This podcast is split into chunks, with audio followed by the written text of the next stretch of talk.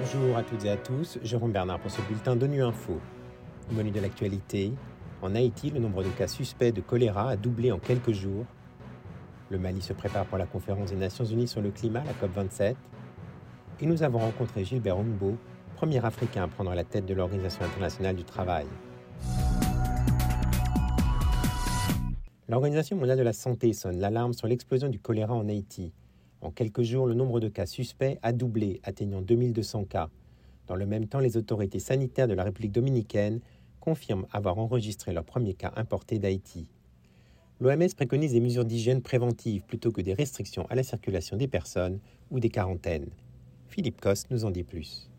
Alors que Haïti est en proie à une crise humanitaire et sécuritaire toujours inextricable, l'épidémie de choléra continue de progresser. En quelques jours, le nombre de cas suspects a doublé, atteignant maintenant 2200 occurrences, suivies de 41 décès, détectés pour 97% d'entre eux dans le département de l'Ouest, et particulièrement dans les deux municipalités de Cité-Soleil et Port-au-Prince. Le 20 octobre, le ministère de la Santé de la République dominicaine a aussi confirmé son premier cas importé d'Haïti, une femme de nationalité haïtienne âgée de 32 qui est maintenant sous traitement à Higué dans la province de la Alta Gracia. Face au risque de propagation internationale, l'OMS se veut tout de même rassurante, rappelant qu'un traitement précoce permet de limiter le taux de létalité de la maladie à 1%. L'agence sanitaire encourage les États à améliorer leurs assainissements et l'accès à l'eau potable et à promouvoir l'hygiène dans leur population.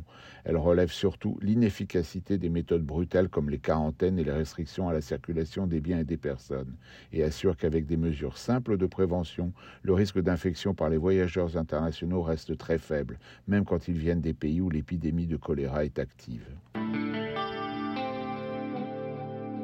Le Mali se prépare pour la conférence des Nations Unies sur le climat, la COP27, qui se tiendra du 6 au 18 novembre prochain à Sharm el-Sheikh, en Égypte. Le directeur de l'Agence malienne de l'environnement et du développement durable a présenté cette semaine à la presse les préoccupations du pays qui seront abordées lors de cette conférence. Alassane Ba est au micro d'Assa Sakiliba de Mikado FM.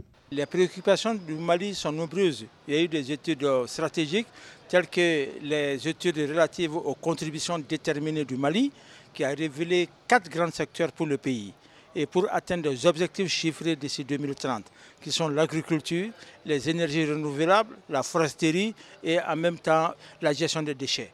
Et d'autres préoccupations, le Mali, avec tous ces États, les pays les moyens avancés, nous subissons les conséquences des changements climatiques, des vents forts, la pluviométrie, la sécheresse, la désertification, qui sont effectivement des mots aujourd'hui qu'il faut aller discuter. Et quels sont les outils que nous allons mettre en place pour faire face à tous ces effets néfastes des changements climatiques et de ne pas perdre de vue aussi que nous devons contribuer à la réduction aussi des gaz à effet de serre, qui est l'aspect atténuation, pour que nos communautés puissent mieux résister aux ces effets néfastes des changements climatiques.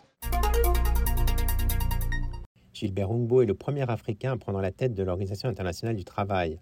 Son combat est de faire que le travail décent devienne une réalité mondiale. Originaire du Togo, il revient sur les répercussions que les coups d'État et la présence de groupes djihadistes ont sur la situation en Afrique de l'Ouest.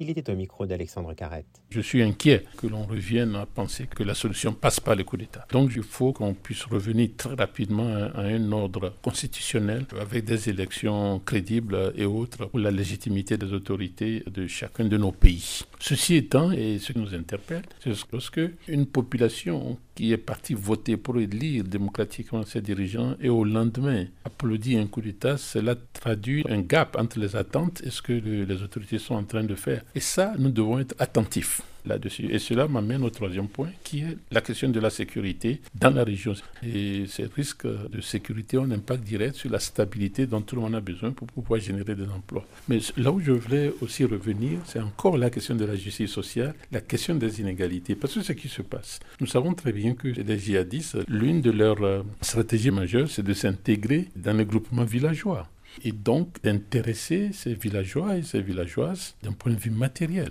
Et donc si ces communautés recevaient déjà un minimum basique en termes de services sociaux et ce que j'appellerais un minimum vital, évidemment la capacité à résister à ces offres venant des djihadistes euh, en amont va être plus forte. Voilà, fin de ce bulletin de Nuit Info. Vous pouvez nous retrouver sur Internet et sur nos comptes médias sociaux, Twitter et Facebook. Merci de votre fidélité. À demain, même heure, même fréquence.